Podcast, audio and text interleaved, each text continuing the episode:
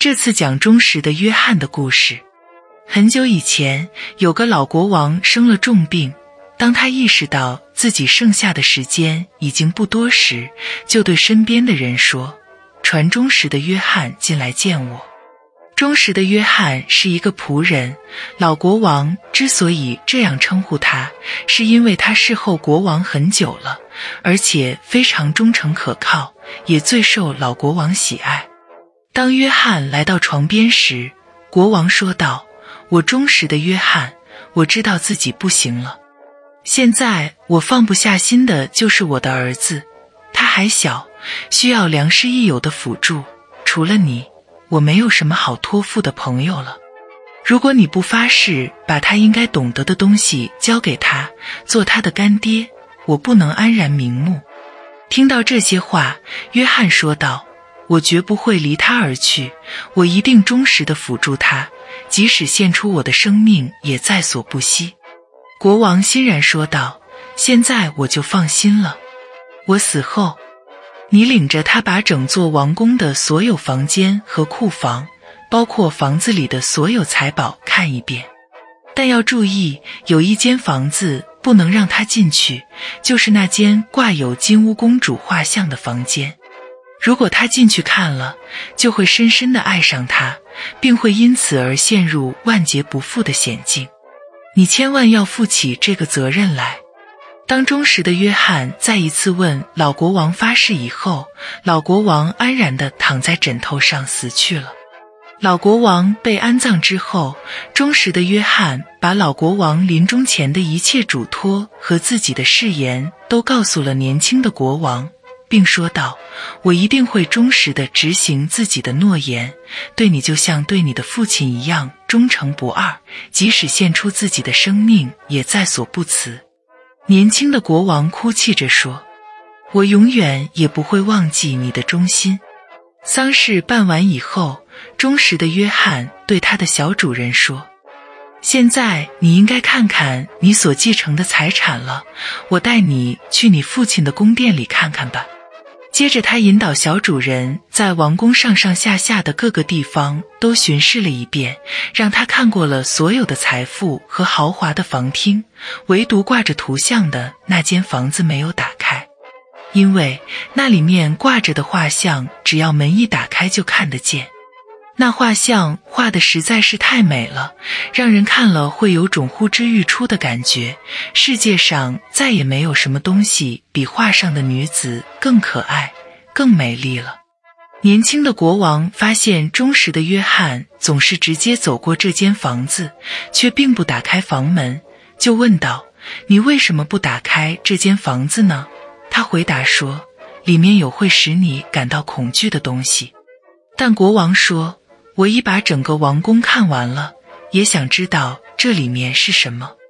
说完，他走上去，用力要打开那扇房门，可忠实的约翰拉着他的后背说：“在你父亲临终前，我发过誓，无论如何也不能让你走进这间房子，否则你和我都会大难临头的。”年轻的国王固执的说道：“对我来说。”最大的不幸就是不能进去看看，只要没有进去看，我就会日夜不得安宁。所以你不打开它，我就不走。忠实的约翰看到他再怎么劝说，年轻的国王就是不肯离去，心里有了不祥的预感，沉重的叹了叹气，从一大串钥匙中找出一片钥匙，打开了这个房子的门。门一打开，约翰便先走了进去，站在了国王和画像之间，希望能挡着画像，不让国王看见。但年轻的国王却踮着脚尖从他的肩头看过去，一下子就看到了公主的肖像。目睹画上穿金戴银的少女如此美丽动人、娇艳妩媚的容貌，他心情激动极了，竟马上倒在楼板上昏了过去。忠实的约翰赶紧将他扶起，把他抱到他自己的床上，心里一个劲的想：爱，不幸已经降临在我们的头上，上帝呀，这可怎么办呢？经过努力，国王才好不容易被救醒。但他说的第一句话就是：“那美丽画像上的少女是谁呀？”忠实的约翰回答说：“那是金乌国王女儿的画像。”国王又继续问道：“我太爱他了，就是树上的叶子全部变成我的舌头，也难以诉说我对他的爱恋。我要去找他，哪怕是冒着生命危险，也要去找他。你是我忠实的朋友，你必须帮助我。”对于如何来帮助年轻的国王满足他的愿望，约翰思考了很久。最后，他对国王说：“据传说，他周围的一切用具都是金子做的，桌子、凳子、杯子、碟子和屋子里的所有东西都是精致的，并且他还在不停地寻求新的财宝。”你现在贮藏了许多金子，找一些工匠把这些金子做成各种容器和珍禽异兽，然后我们带着这些财宝去碰碰运气吧。于是国王下令找来了所有技艺高超的金匠，他们夜以继日地用金子赶制各种工艺品，终于把金子都做成了最漂亮的珍玩。忠实的约翰把他们都装上一条大船，他和国王都换上商人的服饰，这样别人也就不可能认出他们了。一切准备停当后，他们扬帆出海了。经过昼夜不停的航行，他们终于找到了金乌国王管辖的领地。船靠岸后，忠实的约翰要国王待在船上等着他回来。他说。或许我有可能把金乌公主带来，因此你们要把船内收拾整齐，将金器珍玩摆设出来，整条船都要用它们装饰起来。接着，他把每样金制品都拿了一个放进篮子里，上岸向王宫走去。当他来到城堡的大院时，看见一口井边站着一个漂亮的少女，她正提着两只金桶在井里打水。就在少女担着金光闪闪的水桶转过身时，他也看到了这个陌生人。他问他是谁，他走上前去说道：“我是一个商人。”说罢，打开篮子，让他来看篮子里的东西。少女一看，惊奇的叫道：“呵，多么漂亮的东西呀！”她放下水桶，把一件又一件金器看过之后，说道。国王的女儿最喜欢这些东西了，应该让她看看，她会把这些全都买下的。说完，他牵着她的手，把她带进了王宫。因为她是国王女儿的一名侍女，她向卫兵说明情况之后，他们就放行了。公主看过他带的这些货样后，非常兴奋地说道：“太漂亮了，我要把它们全买下。”忠实的约翰说道：“我只是一位富商的仆人，我带的这些和他放在船上的比根本算不了什么。他那儿还有你从来没有见过的最精致、最昂贵的精致工艺品里。”公主听了之后，要他把所有的东西都拿上岸来，但他说道：“要拿的话，得要不少天才能卸完，因为太多了。”就是把它们放在这儿最大的房间里也放不下呀。他这一说，公主的好奇心和欲望越发大了，忍不住说道：“带我到你们的船上去吧，我要亲自看看你主人的货物。”忠实的约翰非常高兴，引着他来到岸边。当国王看见他时，他觉得自己的心都要跳出嗓子眼了，情不自禁地马上迎了上去。公主一上船，他就引她进船舱去了。忠实的约翰来到船尾，找着舵手，令他马上起航，张满风帆。他喊道：“让船在波涛中像鸟在空中飞行一样的前进。”国王把船上的金制品一件一件的拿给公主过目，其中有各种各样的碟子、杯子、盆子和珍禽异兽等等。公主满心欢喜地欣赏着每一件艺术珍品，一点也没有察觉船离岸起航。几个小时过去了，在看完所有的东西后，她很有礼貌地对这个商人表示了谢意，说他应该回家了。可当他走出船舱，来到船头时，才发现船早已离岸。此刻船正张满风帆，在茫茫大海上飞速航行。公主吓得尖声叫道：“上帝呀！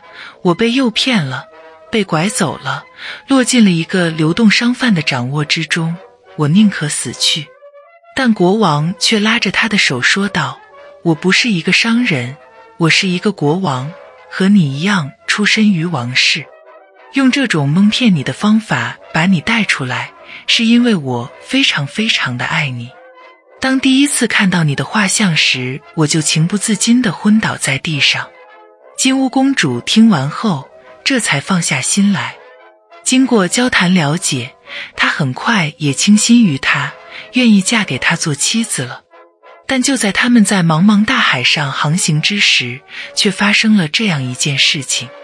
这天，忠实的约翰正坐在船头吹奏他的长笛，突然看见三只渡鸦在天空中向他飞过来，嘴里不停地叽叽喳喳。约翰懂得鸟语，所以他马上停止吹奏，留心听着渡鸦之间的对话。第一只渡鸦说：“他去了，他赢得了金乌公主的爱，让他去吧。”第二只渡鸦说：“不，他这一去仍然得不到公主。”第三只渡鸦说：“他这一去一定能娶她。你们看他俩在船上并肩在一起的亲热样子吧。”接着，第一只渡鸦又开口说道：“那对他有什么用？不信你就看吧。当他们登上岸后。”会有一匹红棕色的马向他跑来，看到那匹马，他肯定会骑上去。只要他骑上那匹马，那马就会载着他跳到空中去，他就再也别想看到他的爱人了。第二只渡鸦接着说道：“正是这样，正是这样，但有什么办法吗？”第一只渡鸦说：“有，有，如果有人坐上那匹马。”抽出插在马鞍里的匕首，把马刺死，年轻的国王才能得救。可有谁知道呢？就是有人知道，谁又会告诉他呢？因为只要他将此事告诉国王，并因此而救了国王的命，那么他的腿从脚趾到膝部，整个都会变成石头。第二只渡鸦说：“正是这样，正是这样，但我还知道别的理。”尽管那马死了，国王还是娶不到新娘，因为当他们一起走进王宫时，就会看到睡椅上有一套新婚礼服。那套礼服看起来就像用金子和银子编织而成的，其实那都是一些硫磺和栗膏。只要他穿上那套礼服，礼服就会把他烧死，一直烧到骨髓里面去。第三只渡鸦说道：“哎呀呀！”难道就没救了吗？第二只渡鸦说：“哦，有有，如果有人抢上前去，抓起礼服，把他们扔进火盆里去，年轻的国王就得救了。但那有什么用呢？要是有谁知道，并告诉了这个人，他按这种办法救了国王，那他的身体从膝盖到胸部都会变成石头。谁又会这样干呢？”第三只渡鸦又说道。还有，还有，我知道的还要多一些礼。即使礼服被烧掉了，但国王仍然娶不成新娘，因为在结婚典礼之后，当舞会开始时，只要年轻的王后上去跳舞，她马上会倒在地上，脸色苍白的像死人一样。不过，这时要是有人上前扶起她，从她的右乳房中吸出三滴血。他才不会死去，但要是有谁知道这些，又将这个方法告诉某个人，这个人按这个方法救了新娘，那他的身体从脚尖到头顶都会变成石头。接着，渡鸦拍着翅膀飞走了。忠实的约翰已听懂了一切，他开始犯愁了，可他并没有把他听到的事情告诉他的主人。因为他知道，如果告诉了他，他一定会舍生救自己。最后，他自言自语地说：“我一定要忠实地执行我的诺言，哪怕付出自己的生命，也要救我的主人。”在他们上岸后，渡鸦的预言应验了。岸边突然跳出一匹神骏的红棕色马来，国王喊道：“快看，他一定会把我们送到王宫去的。”说完就要去上马。说时迟，那时快，忠实的约翰抢在他之前骑上马，抽出匕首把马杀死了。国王的其他仆人原来就对他很嫉妒，这一来，他们都叫道：“他杀死送国王回宫的骏马，太不像话了。”但国王却说道：“让他去做吧，他是我忠实的约翰。谁知道他这样做不是为了有好的结果呢？”当他们来到王宫，看见有间房子的靠椅上放着一套漂亮的礼服，礼服闪烁着金色和银色的光芒。年轻的国王走上前去，准备把他们拿起来，但忠实的约翰却把他们一把抓过，扔进火里烧掉了。其他的仆人又咕哝着说：“看吧，现在他又把结婚礼服给烧掉了。”但国王还是说道：“谁知道他这么做是为了什么呢？让他做吧，他是我忠实的仆人约翰。”结婚盛典举行后，舞会开始了。新娘一走进舞场，约翰就全神贯注地盯着她的脸。突然间，新娘脸色苍白，就像死了一样倒在地上。约翰迅速地弹身向她跃去，将她携起，抱着他来到内室一张靠椅上，从他的右乳房中吸出了三滴血。新娘又开始呼吸，并活了过来。但年轻的国王看到了全部过程，他不知道忠实的约翰为什么要这样做，只是对他的胆大妄为非常气愤，便下令说道：“把他关到牢房里去。”第二天上午，忠实的约翰被押出牢房，推到了绞刑架前。面对绞刑架，他说道：“在我死之前，我可以说件事吗？”国王回答说：“准许你的请求。”于是，约翰将在海上听到渡鸦的对话，以及他如何决心救自己主子的全部经过都说了出来。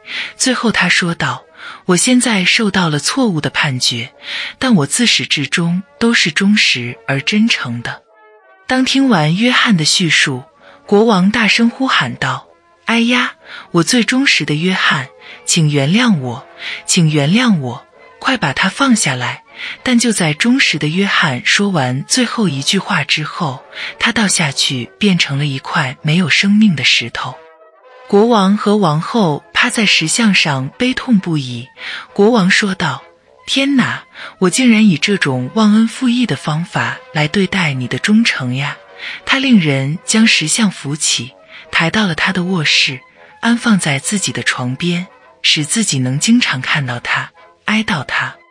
他对石像说：“爱我忠实的约翰，但愿我能让你复活。”过了一年，王后生下了两个双胞胎儿子，看着他们慢慢长大，她心里高兴极了。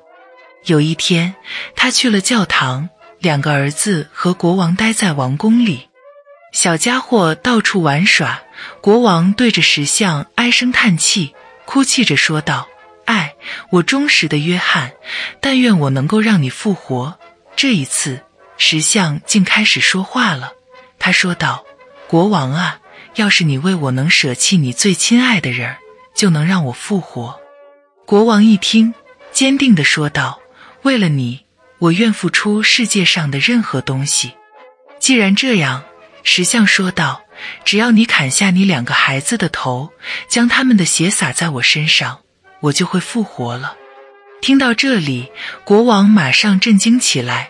但他想到忠实的约翰是为他而死去的，想到他对自己忠心耿耿、视死如归的高尚品行，便站直身来，拔出佩剑，准备去砍下他两个孩子的头，将他们的血洒在石像上。但就在他拔出佩剑的一刹那，忠实的约翰复活了。